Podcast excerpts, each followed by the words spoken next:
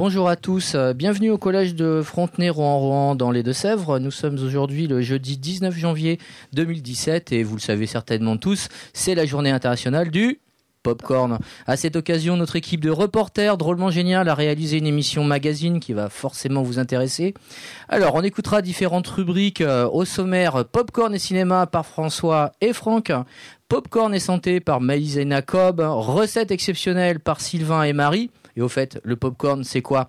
C'est Sébastien qui nous expliquera tout ça. Il aura même en studio exceptionnellement invité un expert, un certain Monsieur Wallace, qui nous dira tout sur ce fameux popcorn. Mais d'abord, écoutons euh, pour cette émission une petite histoire de ce popcorn.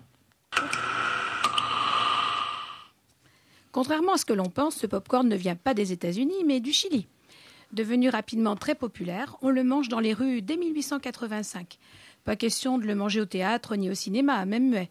Les étaient incompatibles avec les cinéphiles aisés de l'époque qui n'avaient pas du tout envie de s'éclater.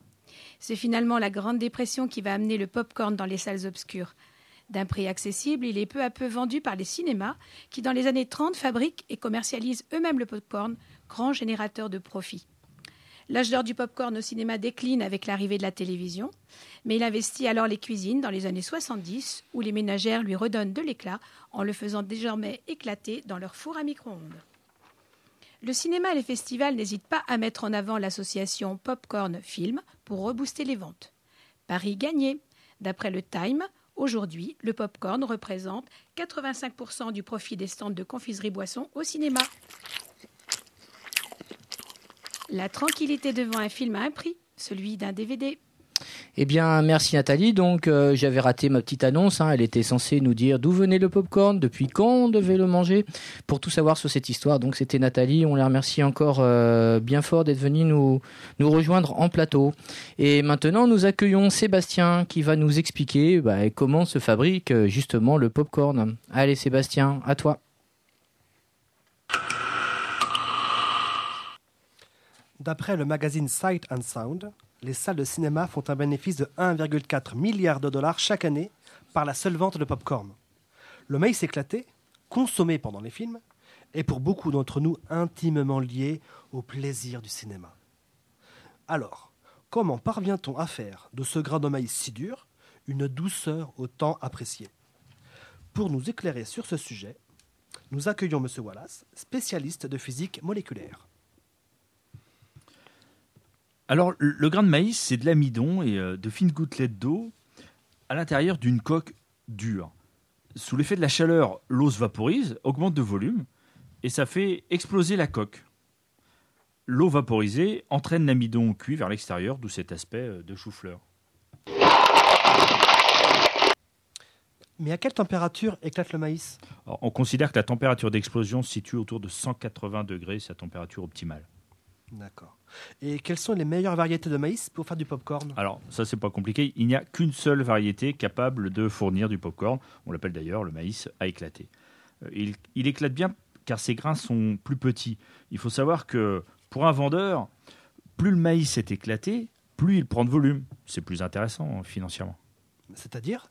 Bah, le paquet de maïs acheté euh, 10 centimes est revendu euh, 2,50 euros aux clients du cinéma. Merci pour cet éclairage, Monsieur Wallace. Eh bien, partons dans les coulisses du grand restaurant euh, Pop Rohan Rohan en compagnie de notre reporter Sylvain et de Marie, notre experte euh, en maïs à croquer. Euh, Après les explications de Monsieur Wallace, je sais pas si vous avez vraiment envie de manger encore du popcorn. Vous en pensez quoi, Sylvain? Bonjour, chers auditeurs. Bonjour, Eric. Marie, quelle odeur euh, alléchante dans ton atelier. Aujourd'hui, tu vas nous présenter ton incroyable recette du popcorn 2017. Alors, Marie, quel type de maïs utilises-tu? Eh bien, Sylvain, je te conseille du maïs 100% OGM pour son croquant. As-tu besoin d'autres ingrédients? Il te faudra 2 cuillères à soupe d'huile, 30 g de beurre et une pincée de sel ou de sucre. Et maintenant, place aux choses sérieuses, Marie. Par quoi commencer? Sylvain, à nos fourneaux, fais chauffer ton huile dans une casserole. Marie, mon huile crépite. Euh, Est-ce que je peux ajouter les grains de maïs Oui, oui, c'est le moment. Et dès que le maïs commence à éclater, mets le couvercle. Laisse cuire 3 minutes tout en remuant. Oh là là, oh là là, oh là là, Marie, j'en ai l'eau à la bouche. Est-ce que je peux goûter Oh non, Sylvain, pense à nos auditeurs. Et puis, tu vas trop vite en besogne. Il te reste encore à ajouter le beurre, puis le sel et le sucre. Alors Sylvain, quelle version choisis-tu? Sucré ou salé? Ah, Je suis plutôt d'humeur sucrée aujourd'hui, Marie. Alors c'est parti. Il ne te reste qu'à ajouter le beurre et le sucre. Fais chauffer jusqu'à ce que le caramel commence à prendre. Et le tour est joué. Voilà un popcorn qui ne demande plus qu'à être dégusté. Facile à faire, peu onéreux, customisable à l'envie. C'est le popcorn Marie. Ton popcorn va être tendance en 2017, Marie. À vous les studios Bon, la grande classe, hein, quand même, votre recette, tous les deux. Vraiment, on a apprécié. Bon, bah écoutez, euh, que chacun puisse essayer et qu'il nous les apporte la prochaine fois au studio, on sera ravis. Alors, après les excès des fêtes de ces derniers jours, non, c'est pas celle-là, je me suis trompé. Maintenant, abordons le point santé. Et oui, quand même, un petit peu de santé, ça n'a jamais fait de mal à personne. hein. Surtout en ces périodes de grand, grand froid et de grippe. En effet, le popcorn semble apparaître la collation idéale. Peu calorique, on a commencé à le dire un petit peu, riche en fibres, je sais pas si vous avez entendu, et en antioxydants. Ah, les antioxydants. Avec nous pour nous éclairer, Maïzina Cobb, notre experte santé. Bonjour Maïzina.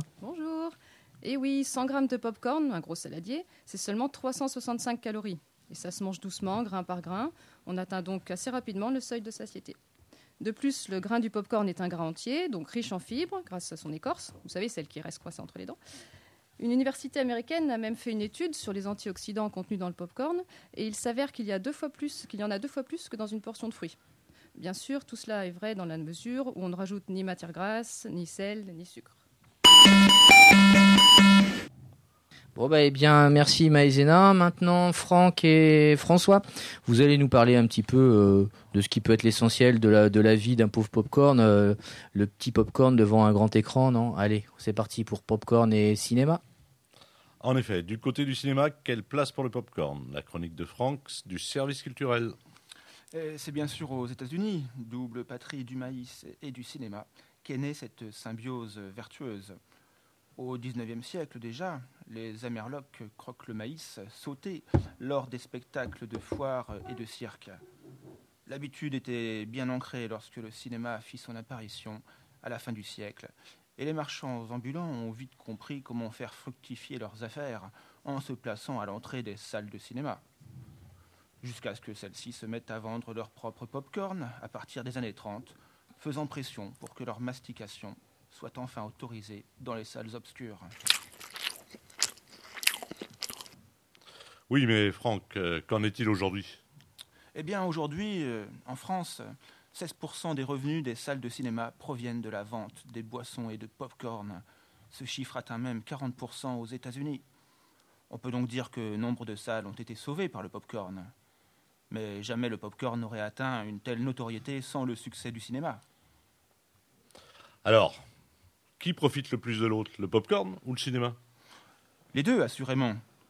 Et toujours est-il qu'au final, en avalant des bols de popcorn toujours plus gros devant des écrans toujours plus nombreux, ce sont bien les spectateurs qui profitent grassement. Bien, ben, merci Franck. Grâce à toi, nous n'aurons plus le même regard sur nos voisins au cinéma. Voilà, merci Franck et François. Bon, eh bien, c'était notre petite émission en direct de Frontenay-Rouen en Rouen. Nous sommes toujours euh, jeudi 19 janvier. Bonne dégustation à tous et à bientôt sur notre web radio.